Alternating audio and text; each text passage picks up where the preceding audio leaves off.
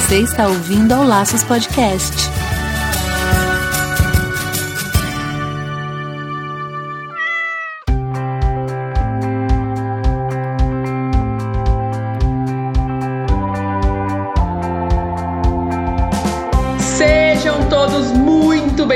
Bem-vindos ao podcast número 52. E aqui é o Andy Bittar. E eu sou Marina Arinelli. E aqui no Laços que a gente vai falar tudo sobre o seu animal. Hoje a gente vai falar especialmente tudo sobre hemodiálise e doenças renais. Tá, vai ficar muito interessante. Eu tenho certeza que esse podcast vai ficar muito informativo, Marina. Ah, com certeza. Se você já ouviu falar sobre doença renal, se você já teve um animal que teve, ou se você tem um animal que tem e está tratando um amigo que tem, escuta esse podcast que tem muita informação, muita coisa boa para você conseguir ajudar seu bichinho. É isso aí. A gente tem um convidado aqui que é o Felipe Desordi, que é especialista em nefrologia. Mas antes a gente vai para uns recadinhos aí. Isso aí. Se você quer apoiar o Laços, basta acessar o padrim.com.br barra Laços Podcast e contribuir a partir de um real. A gente já falou várias vezes aqui sobre isso, não aguento mais falar. não. A gente já falou, já falou várias vezes aqui que contribuindo com laços, você ajuda a gente a se manter e ainda ganha presentinhos. É isso aí, a gente quer agradecer então quem já nos apadrinha. Então, no momento é a Isabela Solinas, a Tatiana Cristofoletti, Fernanda Siqueira e Lígia Conte. É isso aí. Outro recadinho super importante é que a gente tá lá no YouTube. Entra lá no YouTube e procura o canal Laços Podcast. Então você consegue escutar o Laços através do YouTube. Isso, porque a gente, algumas pessoas não têm esses programas específicos, né, no celular e tal para ouvir, que também dá para baixar, mas às vezes tem celular que tá lá entupido, já não cabe o Spotify da vida, não é? Porque a gente também tá no Spotify. Então, no YouTube dá. Lembrando que continua sendo só áudio, pelo menos por enquanto é só áudio, mas dá para você ouvir lá pelo YouTube também. A gente tá querendo atender a todos, não é? Com certeza. Então vai lá, se inscreve no canal, ajuda a divulgar, deixa o joinha, que o laço está crescendo cada vez mais e a gente tá super feliz.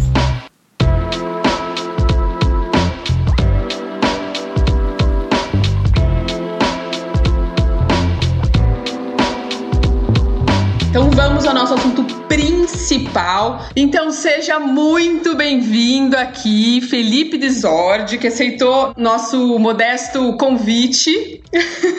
Se apresenta aí pra gente, Felipe. Então tá, primeiro obrigado, tá, pelo convite. Meu nome é Felipe, eu trabalho hoje com nefrologia e ofereço o serviço de hemodiálise volante nas clínicas, hospitais e clínicas 24 horas. Tenho formação em nefrologia veterinária e terapia intensiva. Ah, então você não tem uma, você não atende numa clínica, como você falou, serviço volante porque você vai onde solicitam o seu serviço, é isso? Isso. Atualmente, até o ano passado eu trabalhava no lugar fixo. E a partir uhum. desse ano eu comecei a trabalhar de maneira volante. Então, em Campinas ah. e região. Olha, eu preciso de um serviço de nefrologia, seja consulta clínica, ou seja um paciente mais grave, que às vezes necessita até de diálise. Então eu hum. levo a, a máquina e levo o serviço tudo junto, para fazer o, o, tratamento na clínica ou no hospital de quem deseja. Né? Ah, interessante. Felipe, Ótimo. explica um pouquinho pra gente, quem às vezes nunca teve contato aí com um nefrologista, né? Como, o que que você faz, assim, especificamente? E qual a importância desse trabalho aí? Eu costumo dizer que nefrologista na veterinária, é, às vezes é uma profissão um pouco difícil, porque todo mundo sabe um pouco de, de nefro, né? De, de rim, de como trabalhar. É, o problema é, às vezes, esse pouquinho, às vezes, não é suficiente para lidar com alguns casos. Né? Pacientes mais tranquilos, com doença renal bem no início, eles muitas vezes são bem manejados. Mas aquele paciente já começa a subir na escala do íris, ele começa a desenvolver outras patologias, isso acaba complicando. Então, muitas vezes, eu vejo o serviço de especialidade, no caso da nefrologia, é a melhor coisa pegar o paciente logo no início. Mesmo que ele já seja um estágio 1 ou 2, porque você consegue acompanhar aquele paciente, além do que o clínico já fez, né? Você consegue,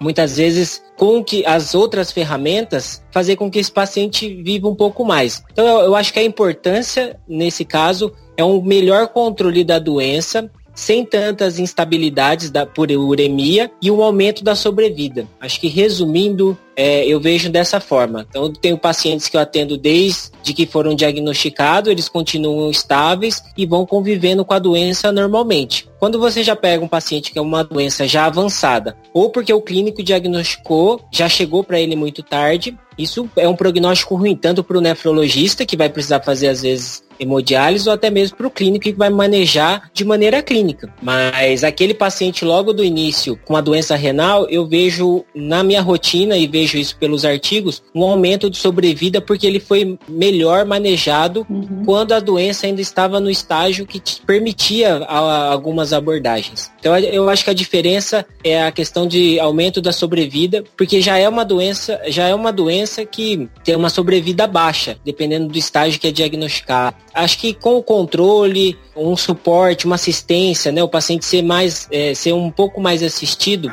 talvez isso faça a diferença. E você acha que esse, essa procura, né, por um nefro tardia, vamos dizer, nesses casos que você falou que é tardia, geralmente é tardio por conta da pessoa que vai realmente atrás, buscar um veterinário, e daí o veterinário procura sua ajuda, ou às vezes é o próprio veterinário que tenta das maneiras, como você falou, das maneiras é, que, que, que, ele conhece, né? E daí não consegue, daí pede sua ajuda. Então você acha que parte mais a, a procura tardia aí pelo seu trabalho? Ah, não, eu vejo da, de duas formas. Tem aquele paciente que o clínico, muitas vezes, ele tentou o primeiro manejo, ele às vezes não tem um certo sucesso, mas ele continua é, e não, não dá opção para o tutor. Mas eu acho que vamos por 60% dos casos, a doença renal é silenciosa. E aí, às vezes, o paciente já vem emagrecendo, esse paciente já tem vômitos esporádicos, ele já não quer comer a ração que ele já estava habituado, ele fica com apetite mais seletivo. E aí, quando o cachorro realmente o gato, né, o paciente realmente fica mal, que ele começa a vomitar, que ele já não está comendo, ele tem diarreia,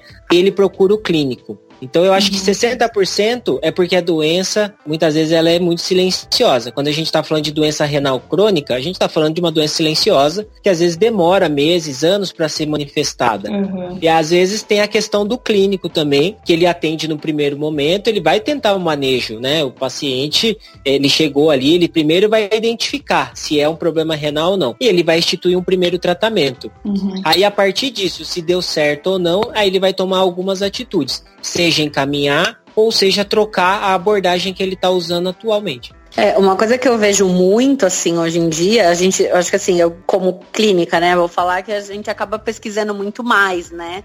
A gente acaba indo mais atrás tal. Mas hoje em dia, assim, não sei se é porque a gente pesquisa mais ou porque realmente está aumentando o número, mas eu vejo um quadro, assim, um número absurdo de casos de, de rim. E animais às vezes nem tão velhos, porque antes a gente tinha aquela coisa de, ah, quando o cachorro ficar velho ou o gato ficar mais velho vai ter um problema nos rins, né? Mas eu vejo isso hoje em dia cada vez mais cedo. Você tem pegado pacientes de diferentes idades? Como é que tá seu contato aí com? Eu acho que o fato de todo mundo né, melhorar a questão de divulgação de informação, estudar um pouco mais, isso está fazendo com que a gente possa identificar a doença um pouco mais cedo ou aumentando o número de pacientes identificados. Quanto à questão de idade, eu acho que eu vejo pacientes aí com seis meses, pacientes adultos e pacientes velhos. Por exemplo, dentro de uma internação, quando está dentro da internação, eu, ve, eu diagnostico mais fácil o paciente renal. Quando o paciente ele é é do clínico, ele está vindo de vez em quando, ele vem duas vezes por ano no veterinário, isso já é um pouco mais difícil de identificar. E aí a questão da idade, eu acho que acaba influenciando um pouco nessa situação. O paciente ele pode ter três anos de idade,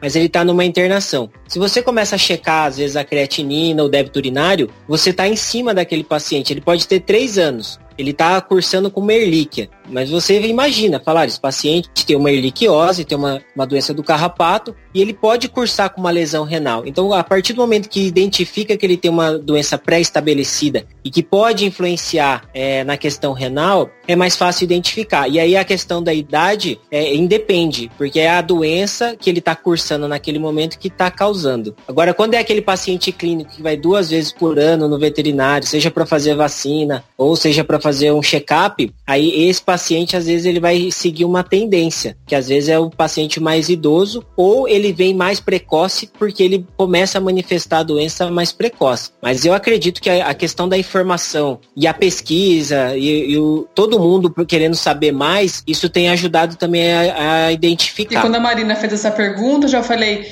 e lá vem aquela história de que as rações de hoje em dia estão prejudicando e dando câncer e tal, porque tem muita gente que fala isso, né? Que esse, questão, é, essa, é. esse hoje em dia é uma frase que. é. é uma frase que a gente sempre fica um pouco atrás da orelha. Então, pelo, pelo que eu entendi, é, pelo que você falou, não tem a ver isso, essa questão de, de ter aumentado. Aumentou o diagnóstico, aumentou a possibilidade de diagnosticar mais cedo. Eu vejo dessa forma. Por exemplo, hoje tem uma clínica onde eu, eu atendo, ele consegue dar o, o, resultado do exame em 10 minutos. Então isso não demora dois dias para ficar pronto e tudo mais. Então eu acho que o fato de diagnosticar mais fácil hoje ter acesso a ferramentas, a informação, ajuda ao diagnóstico. Eu não, eu não compactuo da ideia da ração. É, eu não ganho uhum. nada das, das marcas de rações, mas eu prescrevo elas e eu vejo uhum. melhora. Às vezes o paciente ele não era um paciente renal. Ele não sabia, na verdade, que ele era um paciente renal. Mas eu instituo o tratamento com a dieta, mas eu vejo uma melhora, eu vejo uma, uma estabilidade da doença renal. Só que não é em qualquer momento que você vai pôr a dieta, não é todo paciente que vai se adaptar com a ração. Às vezes tem que abrir mão de dietas caseiras. Só que aí hoje em dia a gente tem a abordagem de nutrólogos para auxiliar nisso daí. Não é arroz, frango e batata. Se ele comer isso daí uma não é que é ruim, mas não vai fazer tanto mal. O problema é ele comer isso daí três, quatro, seis meses, um ano ficar comendo só isso daí. Vai faltar coisa. Faltar nutriente, né? É. E a ração facilita a vida do tutor, facilita, tá tudo ali pronto. Aí a gente só vai suplementar o que realmente é o, é o necessário. Quando entra numa dieta caseira, aí eu, eu conto muito com a ajuda dos nutrólogos para poder formular uma dieta individual para aquele paciente. Ah, o paciente tem uma doença renal, e tem um problema de pele. Não, ah, não tem uma ração que vai conseguir atender aos dois, aos dois casos. Ah, Aí eu realmente compacto a ideia de você formular uma dieta que tenta atender as duas doenças. Vamos supor, a gente está trabalhando com um paciente idoso. Geralmente eles podem ter ó, um problema articular, um problema renal, o um problema de pele. Então tá, não, às vezes a dieta, a dieta renal, a ração terapêutica, não consegue atender a, a essa demanda. Não existe isso no, no paciente. Não tem, para os artigos, não existe esse paciente com doença renal e problema de pele. E aí, por isso que é sempre feito a dieta certinho e tal. Mas aí cabe ao clínico ou cabe ao, ao a especialidade, a nefrologia, assistir aquele paciente e definir, não, olha, esse paciente talvez caiba uma alimentação caseira formulada para tentar atender as duas doenças que ele tem em conjunto. Uhum. Eu compactuo da ideia dessa forma. Sou a favor da dieta caseira, mas é sempre individualizando o paciente. A dieta renal às vezes não é palatável, o paciente não pega a ração, ele não quer comer aquele negócio. Ainda mais quando ele tá ruim. Ele não vai aceitar. Então não, não é o momento de colocar a dieta renal às vezes. A não ser que ele vai entrar numa sonda para fazer alimentação tal. Mas tem momentos para entrar, tem que ser respeitada a quantidade da, da caloria, da dieta, o que ele tem que realmente comer. Então não, não é uma coisa assim que eu sou contra, mas eu, eu realmente tento individualizar o paciente. É, essa gente já fez aqui podcast sobre como é que fala alimentação né, natural para pets e muito interessante até, foi, foi bem legal o podcast. E, mas eu acho muito importante, como você falou, ser acompanhado por uma pessoa especializada naquilo, né? Um nutrólogo, tem outras, tem zootecnistas, né, também que fazem, fazem especialização e tal. Eu acho muito importante, porque são muitas variáveis, entendeu? Então, às vezes o que, o que pode, que o cachorro não quis comer é a, é a questão do, do sabor que não tá boa. Ah, mas você acrescenta alguma outra coisa e dá um problema, sei lá, de pele enfim, todos esses erros e acertos, o tempo vai passando, o seu animal tá ali perdendo peso, tá ali definhando, e se, provavelmente se você optou por isso é porque ele já estava com algum já estava apresentando algum problema. Então acho que esse tempo é muito importante, né? Não dá para ficar arriscando, tem que ser sim com a ajuda de, de uma pessoa. E, e também na, na nossa ignorância, assim, a gente tende a fazer algo que é bom para nós. E a alimentação do animal, do gato, que é diferente do nosso, que é diferente do cachorro cachorro, enfim, é, é totalmente diferente. Então, É, para mim é bom abobrinha com um pouquinho de proteína, com um pouquinho de não sei o que, mas para ele é totalmente diferente. Então não dá para eu fazer uma comidinha gostosa para mim que vai servir para ele também. Com certeza. Né? Nutricion, Com certeza. Nutricionalmente falando. É, e sabe o que você citou de gato? Eu até acho que vale a pena contar. Por exemplo, às vezes identifica um gatinho com uma doença renal precoce, às vezes. Tem uma creatinina de 2, 2,5, mas ele não tem sintoma clínico algum. Gato tem muito mais doenças tubulares e cachorro muito mais doenças glomerulares. É. Então, às vezes o, o, gato é atendido de maneira com doença renal precoce e você institui a dieta renal, ração renal para o gatinho. E tem alguns gatinhos que às vezes você vê a creatinina mantendo, a ureia ficando em valores estáveis tudo mais. Só que você vê ele perdendo peso. Porque às vezes esse paciente, apesar da doença renal, a necessidade proteica, calórica dele talvez precise ser exacerbada, precisa ser maior do que ele está recebendo. E aí a dieta talvez não seja indicado nesse caso. Você tem que pegar e colocar uma dieta, às vezes, para um paciente sênior, para um paciente adulto e não necessariamente a dieta renal. Por quê? Porque esse paciente está fazendo caquexia, ele está perdendo massa magra. E massa magra, além da, da questão da creatinina, diminui prognóstico. Então esse paciente que vai perdendo peso, ele também não vive tanto. Então a ideia é equilibrar tudo isso, creatinina, ureia, hidratação, o paciente manter peso. Então, por isso que às vezes só prescrever a dieta renal sem um acompanhamento não é o mais indicado, porque não adianta nada ele estar tá comendo a dieta certa, mas ele está perdendo peso. Seja o cão, seja o gato. É que é mais comum no gato pelo hábito, pelo comportamento, é um carnívoro e tudo mais. E aí você oferece às vezes uma dieta que tem uma redução de proteína então, às vezes, pode não cair tão bem como a gente imagina, ou como é vendido no mercado e tudo mais. Ou seja, a individualização é o caminho, né? Assim, cada paciente deve ser acompanhado o mais perto possível e individualmente, né? A gente não pode colocar num pacotinho todos os doentes renais e tratar todo mundo Exato. da mesma forma, né? Uma forma padrão, né? Exatamente. Eu queria voltar só um pouquinho, só um pouquinho assim, não, que a gente já começou a falar da, da parte renal, alimentar, mas assim, antes de tudo isso, que dicas que você dá pro pessoal observar em casa para ele ficar atento nessa questão dos rins? De você se citou vômito, diarreia, às vezes perda de peso. Tem algo mais que você queira colocar para o pessoal ficar atento? Aí eu vou me basear no que os tutores me passam, né? Então eu acho que o emagrecimento é característico, é muito comum. A quantidade de água que bebe é muito difícil. Às vezes você pergunta pro tutor, fala, não, mas ele tá bebendo água? É, não, ele tá bebendo. Ele bebe muito? Bebe, mas bebe quando? É difícil quantificar realmente quanto ele tá ingerindo, né? Vamos calcular aí que um paciente normalmente ingira de 40 a 60 ml por quilo de água. Esse é o básico que ele precisa. Se ele começa a passar desses valores, a gente começa a suspeitar. Se ele ingere mais que 100 ml por quilo de água, eu tenho certeza que esse paciente ele tá fazendo polidipsia. Então, só que a quantificação, às vezes o tutor tem três cachorros. Como é que ele vai fazer para ver quanto cada um bebe? É muito difícil. É mais comum quando é pequenininho ou quando só tem um cachorro. Ele fala, não, olha, eu tô pondo a vasilhinha com água, eu ponho 500 ml, né? O cachorro pesa aí 2 quilos. Então, pô, ele tá bebendo mais do que ele deveria. Uhum. Mas quando tem mais cachorros é mais difícil. O vômito, o emagrecimento, beber mais água, fazer mais xixi. E aí eu fazer mais xixi, às vezes pode não ser o problema, porque ele bebe água igual. Mas um xixi, que às vezes é muito comum o pessoal confundir, um xixi clarinho não quer dizer que é bom. Pelo contrário, o rim, a principal função do rim era concentrar a urina. Quando o cachorro tá lá e tá fazendo xixi muito clarinho constantemente, já pode ser um sinal que a, o rim perdeu a capacidade de concentrar a urina. Então o xixi muito clarinho nem sempre vai ser favorável. Se você olha um paciente renal fazendo um xixi muito escuro, uma urina característica, Aí eu, até suspeito se ele tem uma renal mesmo, se ele não tem uma outra doença junto, porque não é o comum. O comum é esse paciente ter um xixi bem clarinho. E o odor, né? O odor característico na boca. Muitas vezes a ureia passando de 150, acima de 160, começa a gerar um odor característico na boca. Um odor de urina mesmo, que é o odor urêmico. Então, às vezes, tem tutores que vão levar nessa situação. Mas eu imagino que o paciente já com esse odor,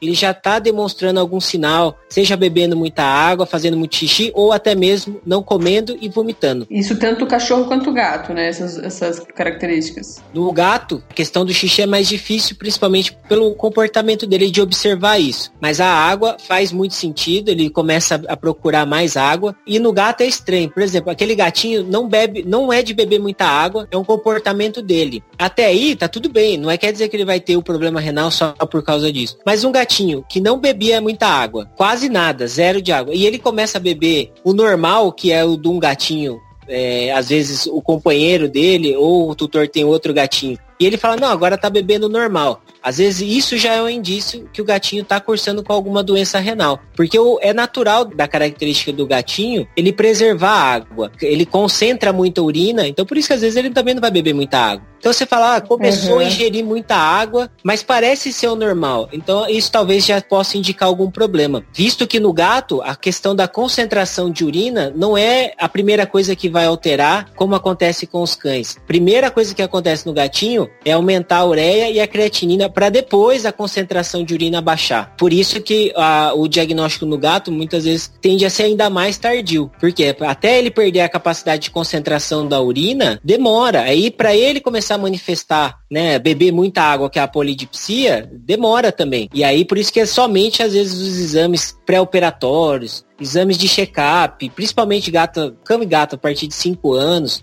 tem que dar uma checada, né? Creatinina no fósforo, pressão arterial, para tentar identificar antes, antes de dar o problema. E geralmente ela, essa condição, né, essa doença, talvez, ela é trazida por causa de, por outra doença, por outro motivo ou não? Ele pode ter só um problema renal e ponto, por alguma coisa que ele desenvolveu ali sozinho, que já ia acontecer independente de como ele haveria sido cuidado, ou geralmente alguma outra doença que, que, que trouxe, por exemplo, sei lá, leishmaniose tem uma questão, você identificou se ele tem uma doença renal. Então, a função muitas vezes do clínico ou do nefrologista é saber se tem alguma outra doença que está causando aquilo tentar definir se ele é agudo ou crônico. Ele pode ser um agudo, não teve doença nenhuma e gerou aquela doença. Pode ser um crônico agudizado. E ele pode estar associado com outras doenças. Por exemplo, no gato, ele pode estar cursando com hipertiroidismo. Ele pode estar cursando com a AIDS, a leucemia felina. No cachorro, ele pode estar cursando com uma cardiopatia,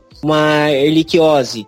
Então, basicamente, você tem que descartar aquelas outras coisas. Mas o rim, uhum. o ser humano, o cachorro, o gato, a gente nasce com uma quantidade de rim específica. E conforme o envelhecimento, conforme o passar da vida, uso de medicações, é, intercorrências que aconteceram, desidratação, antibióticos e tudo mais, vacinas também, é, vai morrendo um pouquinho de rim, né? Todo dia a gente está perdendo um pouquinho daquele rim. E a morte é por apoptose. Então, morte por apoptose, uma célula disparou o mecanismo de morte. E aí ela vai matando todas as outras. Então, a partir do momento que identifica que ele tem a doença renal, a gente não vai resolver o problema do rim exatamente. O que a gente vai fazer é tentar retardar essa progressão. Mas a doença pode vir sendo causada por outra patologia, outra doença, ou não, pode ter sido realmente, olha, ele tem uma doença renal, disparou essa doença renal pela questão da apoptose e agora ele tá, vai ter que conviver com essa doença e não tem outra coisa que está justificando, não tem outra doença, não tem uma outra causa para aquilo ali. Então a nossa função é lidar com o que a gente está sabendo, né? Só que uma, uma questão do, dos rins, que é assim, se você avalia creatinina e ureia, essa creatinina, para manifestar sintoma, o rim, para manifestar sintoma baseado na creatinina, ele tem que perder 70, 65, 70% da capacidade dele. Para aí sim a creatinina subir. Então vamos supor, você leva o seu animal no veterinário hoje, a creatinina dele está 1.4. Mas isso não quer dizer que está 100%. Quer dizer que a creatinina está em 1.4 e talvez a função renal dele não excedeu ainda esses 65, 70%. Quando isso acontecer, aí essa creatinina vai sair de 1.2, vai sair de 1.5, aí ela vai bater 2 miligramas, 3 miligramas. E o problema às vezes é essa questão. É o diagnóstico também baseado somente na creatinina. Se você só fizer o exame de sangue uma creatinina, ele também às vezes pode ser tardio principalmente no paciente mais idoso. É, porque nem sempre a gente consegue basear só no exame de sangue, né? Então, assim, uma vez que a gente começa a desconfiar, a pessoa tem que estar ciente que às vezes ela vai precisar de uma série de exames, né? Uma bateria de exames aí para conseguir identificar, desde exame de urina, né? Ultrassom, o exame de sangue. E hoje em dia tem se falado bastante daquele, daquela enzima SDMA, que é uma enzima que a gente consegue diagnosticar precocemente a doença renal. Você indica, você gosta gosta? Você tem usado? Qual a sua experiência com, com esses exames um pouco mais precoces? Então, assim, Marina, é, a IDEX, né, de uma maneira geral, vende o, o SDMA, eu acho útil. Eu, eu, uso na rotina o SDMA, mas a quantidade de pacientes que eu já atendo com a doença renal, que eu já sei que eles são doentes renais, muitas vezes eu não vejo muita necessidade de saber o quanto está realmente aquele SDMA. O SDMA é o marcador de doença glomerular, né? Então tem já essa questão. No gato, às vezes você pode fazer lá, a creatinina tá 3 e o SDMA dele tá normal. Por quê? Porque o gato tem a lesão tubular. Então tem essa, esse, esse viés. Então, quando a gente está na prática, você faz a creatinina, ah, a creatinina deu 3. Você imagina que esse SDMA vai dar 28, vai dar 35. E não, aí ele vem 14, vem normal ou quase próximo do normal. Você fala, mas não faz muito sentido. Então, eu acho que o SDMA, é, ele é interessante para ser usado.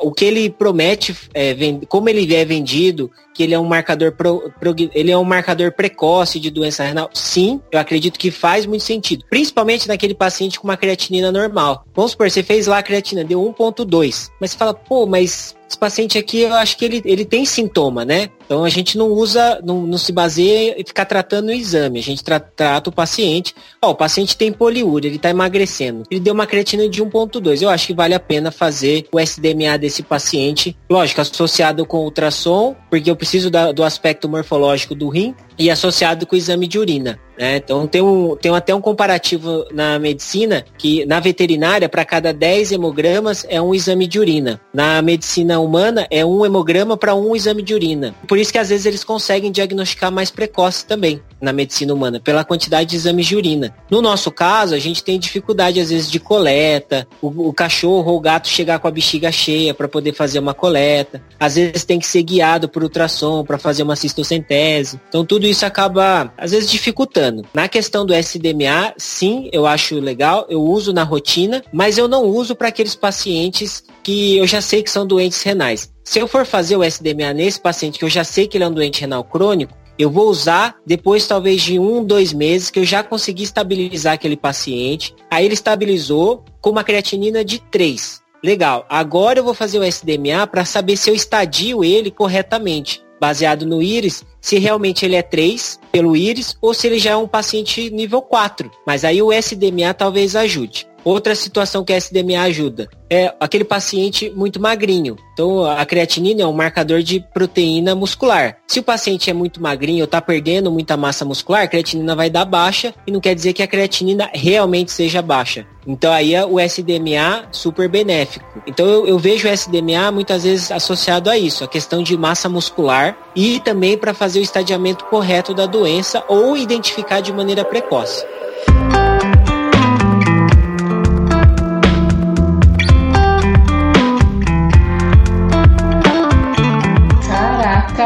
Gente, que pessoal leigo, assim como eu que está nos escutando, tá difícil de eu correr atrás de todos os termos que vocês estão falando. Porque geralmente fala alguma coisa assim, eu falei, puxa, acho que é melhor a gente esclarecer isso. Mas tá tanta coisa.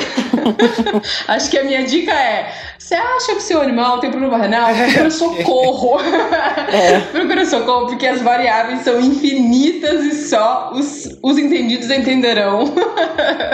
é, não, na verdade, só, vou tentar dar uma simplificada. Mas é que assim, quando a gente desconfia de um doente renal, normalmente a maioria dos clínicos, assim, vamos supor, assim, ah, eu, talvez ele tenha. A gente vai fazer um exame de sangue, né? Normalmente é isso que a gente faz. E aí a gente faz essa enzima que é a creatinina e a ureia, que são os, os enzimas que a gente chama de perfil renal. Então, assim, ah, preciso saber se esse rim tá funcionando bem, a gente acaba dosando. Mas o que, ele, o que a gente quer dizer é que, assim, nem sempre com, essa, com esse marcador renal normal, a gente pode descartar um problema de rim. Então, às vezes, a gente tem Entendi. que seguir através de ultrassom, exame de urina e esse exame novo que saiu aí no mercado, que é, chama SDMA, que é um marcador para a gente ver se essa lesão, às vezes, já está existindo, mas ainda não alterou o nível de creatinina, que é o marcador principal, vamos dizer assim. Porque esse marcador Entendi. principal, ele só vai mudar depois que tiver um dano de 60% no rim. E aí quando chegar, né, 65, 70% que ele falou. Então assim, chegando nesse nível, às vezes já tá meio tarde demais. Se a gente conseguir diagnosticar isso antes através dos outros exames, é muito uhum. mais indicado, né? Então a gente precisa, assim,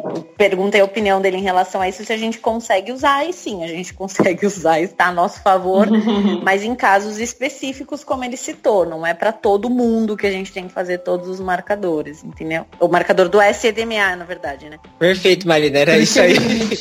era isso que a gente queria falar. Era isso aí que eu queria dizer.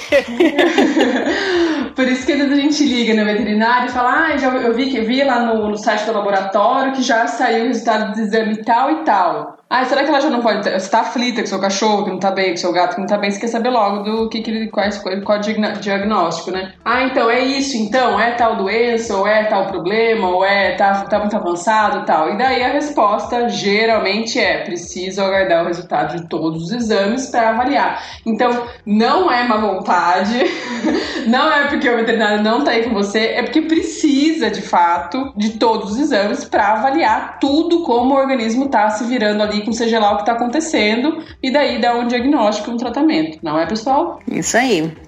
Tem que ter, tem que ter paciência, tem que ter paciência. é, às vezes tem que esperar mesmo, né? E uma coisa muito importante é que essa, essa complexidade toda, né, desse, desse problema, todas essas variáveis aí, o que pode estar acontecendo e a partir dessas variáveis, milhares de, de, de, abordagens pode, ser, pode ter no tratamento, mas uma coisa que mostra pra gente que não é pra gente tentar resolver sozinho né, em casa, ah, vamos dar mais água. Eu ouvi falar que, sei lá, essência, bluster vai ajudar, tal. Tá, você pode fazer esses tratamentos é, paralelos, mas sempre com alguém ali te auxiliando, alguém te, te, te, te, iluminando o caminho ali, algum, algum veterinário, né? Alguma pessoa estudada no assunto aí. Não, totalmente. É uma coisa engraçada também que acontece. Às vezes o tutor tem a doença renal, né? E ele faz hemodiálise. Então ele, esse, esse tutor, ele não bebe água e ele tem que beber pouquinho, né? Aí ele descobre que o cachorro tem doença renal, ou ele suspeita que tem doença renal, aí ele,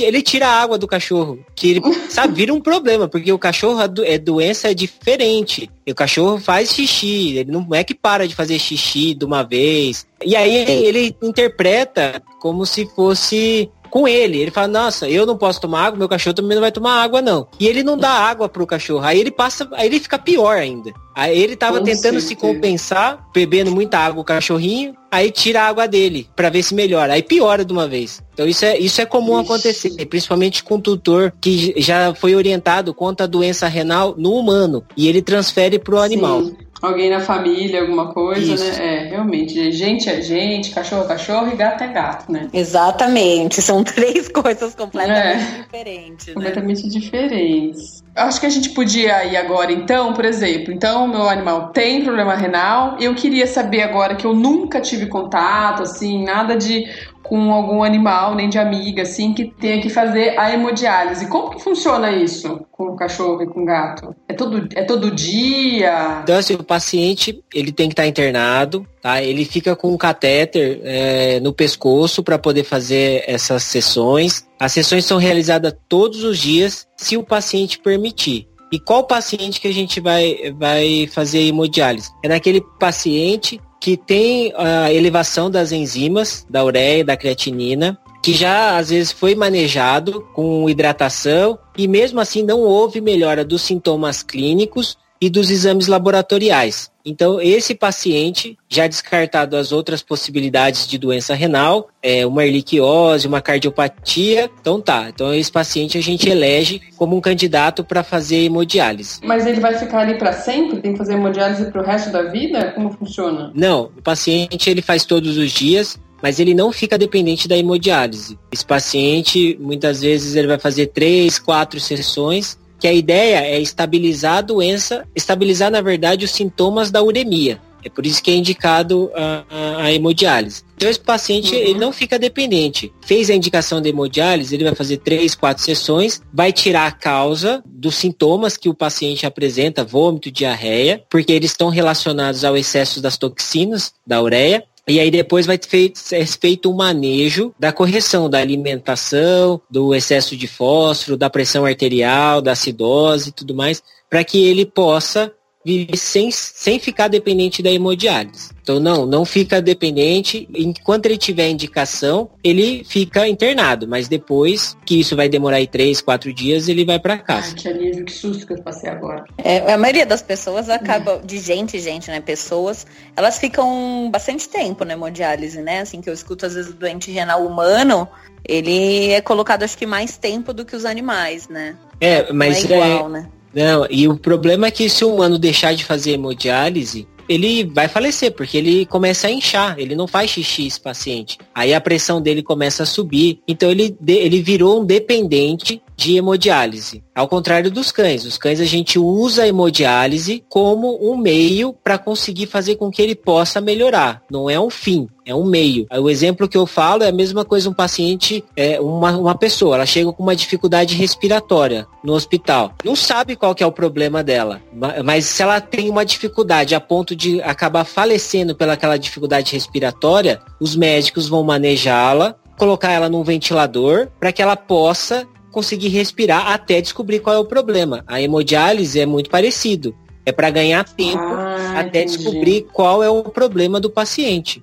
É, a pessoa pode ficar dependente do ventilador, da hemodiálise, sim, mas no caso da veterinária, não. É simplesmente um meio para que a gente possa estabilizar, ganhar tempo até descobrir qual é a causa. Muitas vezes pode ser que não encontre a causa, mas o fato de você conseguir proporcionar um ambiente melhor para o paciente se recuperar um nível de toxina mais baixa favorece a recuperação dele. Então, não é a hemodiálise não é vista na veterinária como um meio permanente, é simplesmente uma fase, tá? Que o paciente possa se adaptar frente àquela doença que agora ele foi descoberto ou que agora ele está manifestando.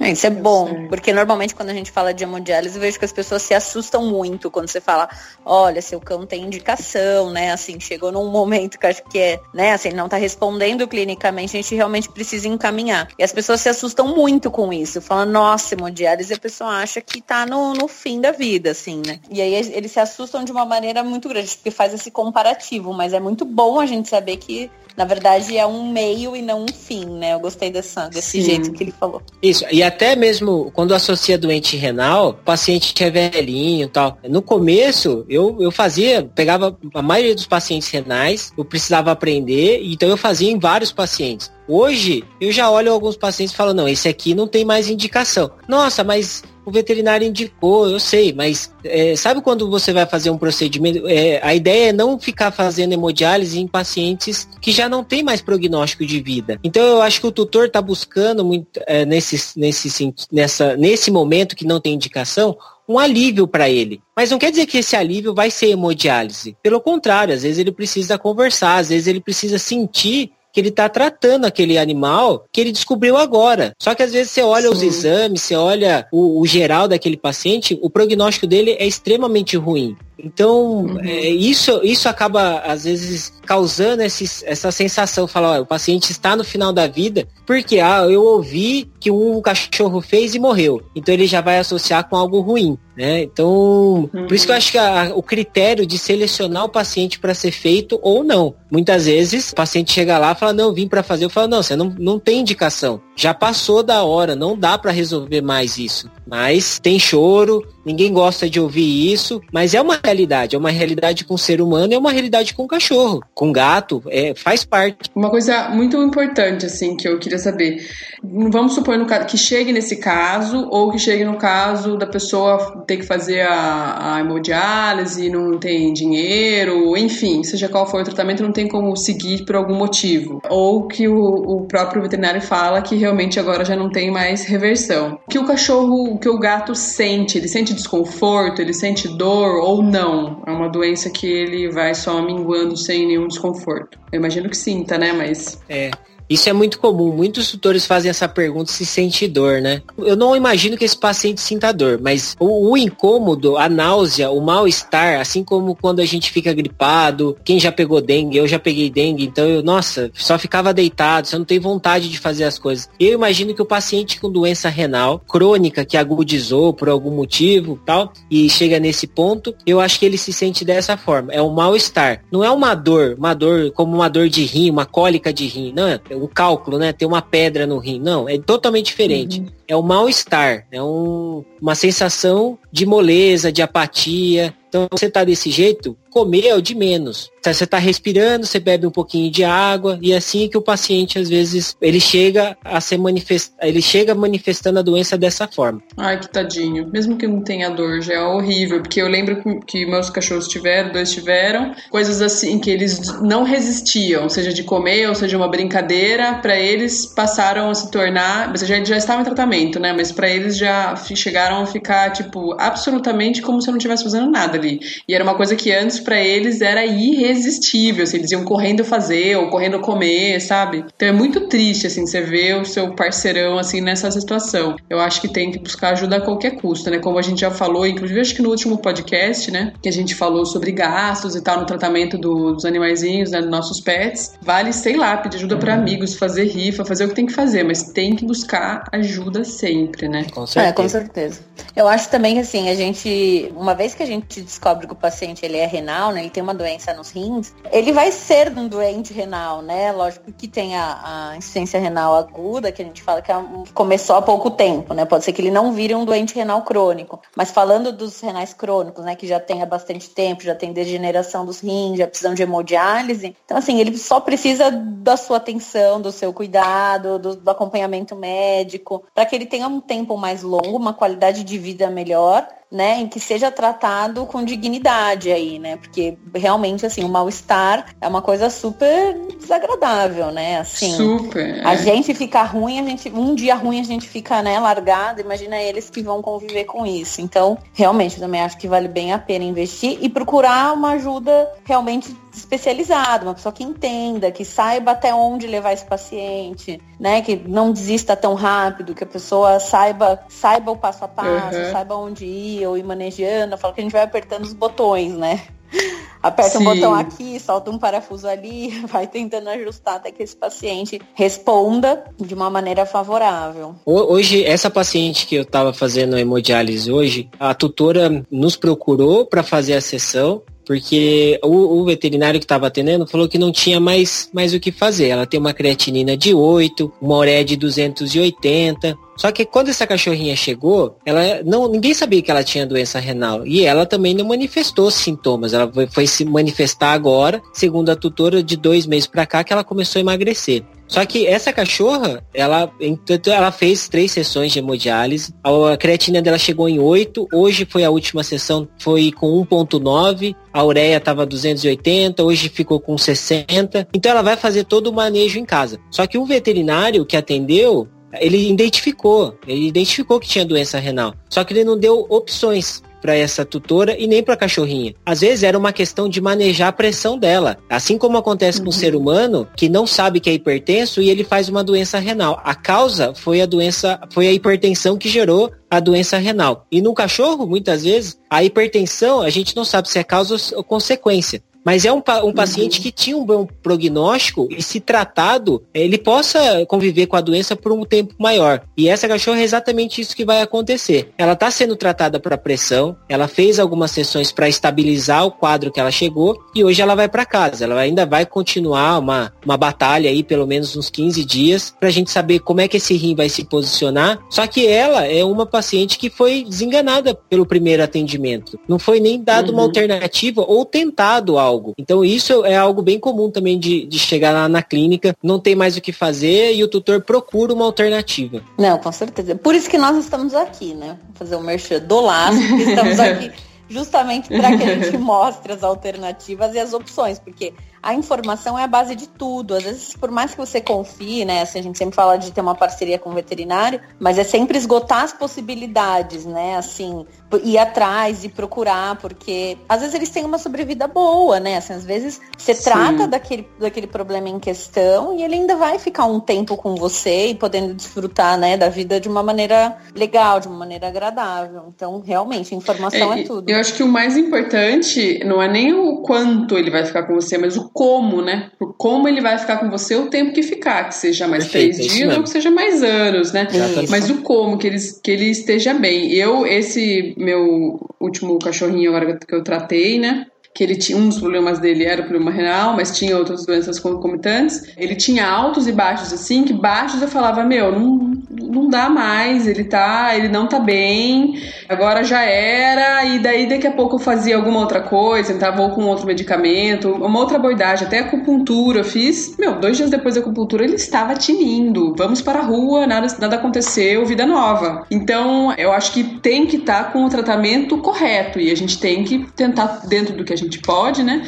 Tem que tentar tudo. E eu acho que enquanto você não tá tentando, você não tá fazendo tudo o que você pode, né? Enquanto você não vai buscar informação, enquanto você não vai conversar com, com o médico veterinário, vai atrás, então, no mínimo, você não tá fazendo tudo o que você pode, né? Uma coisa que eu queria tirar uma dúvida aqui de leiga, quando a gente faz a hemodiálise, sempre é com o próprio sangue que fica ali girando, filtrando e tal, e voltando, filtrando e colocando o que tem que colocar, talvez, e voltar, ou tem também a necessidade de, de colocar, de, de transfusão, né? De colocar é, sangue de, de, de, outro animal? Não, a, a, maioria das vezes é o próprio sangue do paciente que é utilizado, né? uhum. né? Ele fica filtrando, ele tem um rim artificial, então ele fica passando uhum. várias vezes por aquele rim artificial para fazer a filtragem. Mas existem situações, por exemplo, gato, dá para fazer hemodiálise em gato? Lógico que dá, só que às vezes o gato, por exemplo, um gato de 3 quilos, a quantidade que fica fora dele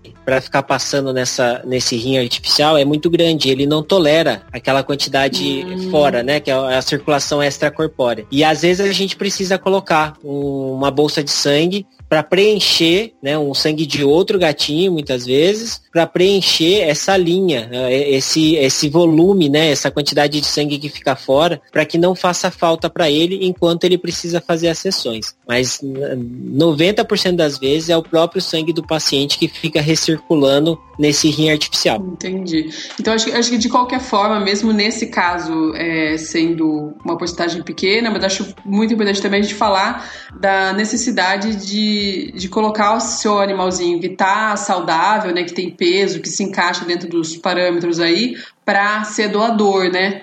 Você vê uma dificuldade de encontrar sangue quando você precisa, seja de gato ou de cachorro? Principalmente, é, principalmente de gato é uma dificuldade onde eu trabalho. De cachorro, cachorro muito grande. É, às vezes o volume que ele precisa é muito excessivo e não tem bolsa para ele, né? Para pacientes uhum. aí 10 quilos, 15 quilos para cães, eu, eu encontro com mais facilidade. Agora, cachorros excessivamente grandes, 40, 50 quilos, e gatos, há uma dificuldade sim em encontrar as bolsas para poder fazer as transfusões. E se eu quiser colocar o meu cachorro para doar, ele sofre alguma coisa além da picada e tal? Ele, ele, ele, ele corre algum risco? Então, aí, co como que acontece? Na, quando a gente fala de fazer hemodiálise, a gente está falando de usar o próprio sangue do paciente, né? Uhum. É, da questão de, de fazer a transfusão para coletar, para ser um paciente doador, tem alguns pacientes que precisam ser sedados para fazer essa coleta, outros que são muito tranquilos, não. Então, eu não vejo como um, uma questão dolorosa. Há sim uma uhum. punção, né, para fazer a coleta, mas é algo tolerado, assim como é para coletar sangue da gente, para coletar sangue de um cachorro, é igual. Ah, entendi. E não tem muitos riscos assim também.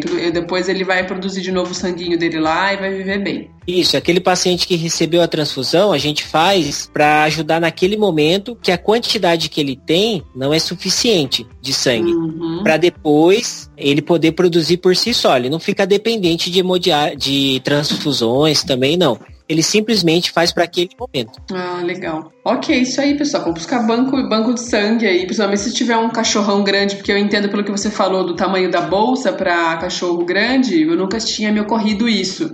Você não vai usar é, sangue de vários cachorros, num, vamos supor, você precisa fazer num, num dog alemão, um cachorro gigante. Você não vai usar três bolsas de sangue de animais diferentes ali para fazer aquela transfusão, aquela hemodiálise nesses casos mais raros aí que você falou. Você precisa ser de um animal só, né? Isso, tem que ser de um único animal para evitar as rejeições, né? Quanto menos é, você pegou de um paciente, é aquele paciente que vai fazer a transfusão. E aí você pega ah, dois, legal. três cachorros, tem risco de fazer rejeição, de ter reação pós-transfusional. Então não é indicado assim. Você tem que pegar de um único paciente. Então quem tem cachorrão, por favor, Procura os, os bancos de sangue. cavalos.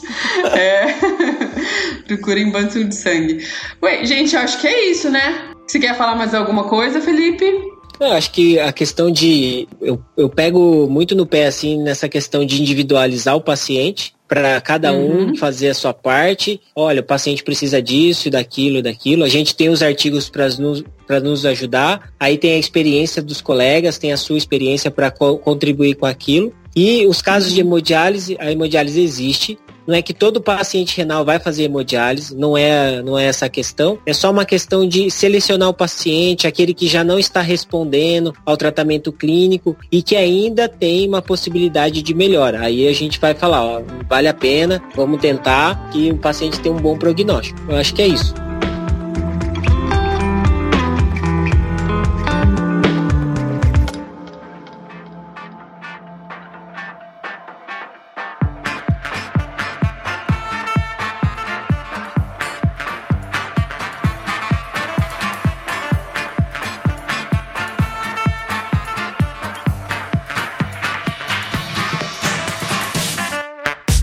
Super legal, acho muito, achei super explicativo. Bem esclarecedor. É, porque é uma coisa que acho que está acontecendo, como eu falei no começo, a gente está pegando mais, né? Os, os, os proprietários estão se dando de, né, conta, dando de frente é. aí com um problema, é, se dando conta, né, tendo um problema aí que você vai ter que fazer um manejo pro resto da vida.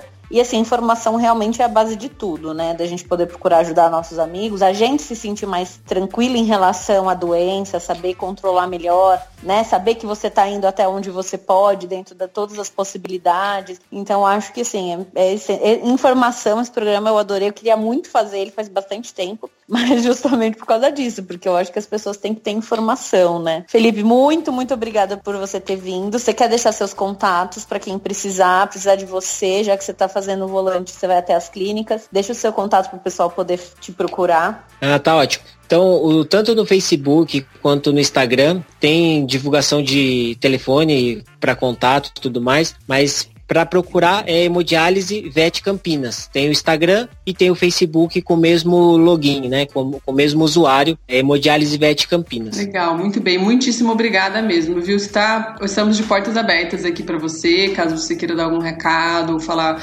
sobre alguma coisa mais específica dentro dessa área, indicar pessoas. Muitíssimo obrigada pela sua participação, viu? Imagina, eu que agradeço pelo convite. Foi a primeira vez que, eu, que eu, a gente fez assim. Uhum. Achei super engraçado, bacana. Que legal. É estranho não ver a pessoa, porque você não sabe a reação. mas no começo é estranho, depois você acostuma. Se acostuma, é essencial colocar ali no para ouvir um podcast enquanto você faz as coisas da vida. É essencial. O podcast eu não digo que tá chegando porque já chegou, mas tá com tudo, né? Ah, chegou para ficar. E, ah, e só uma outra coisa que ficou faltando. As pessoas acham, ah, hemodiálise é muito caro, não sei o quê. É, não sei se pode divulgar valores, mas não é uma questão de, de ser caro, não. Hoje já barateou bastante o serviço. Eu imagino que daqui a alguns anos é uma coisa que, assim como aconteceu com a anestesia, inalatória em cada lugar, hoje ter, eu acredito que hemodiálise vai ser uma rotina nos lugares também. Então não é uma questão de, de valores, de exorbitantes. Assim. Ótimo, assim. fechou com chave de ouro. Bom saber. é bom saber. Bom saber, porque afinal não é. Muito bom. Então, Felipe, muito obrigada e até uma próxima. Quem sabe a gente volta a gravar de novo aí. Obrigada pelo seu tempo. Imagina, eu que agradeço aí. Muito bom. Espero que vocês também tenham gostado, pessoal, do nosso, do nosso bate-papo aqui com o Felipe. É isso aí, pessoal. Se tiver dúvida, comentário, manda, procura a gente. Se quiser, procura o Felipe. A gente está à disposição aí para esclarecer e ajudar vocês da me melhor maneira possível. Um beijo, até o próximo programa. Até.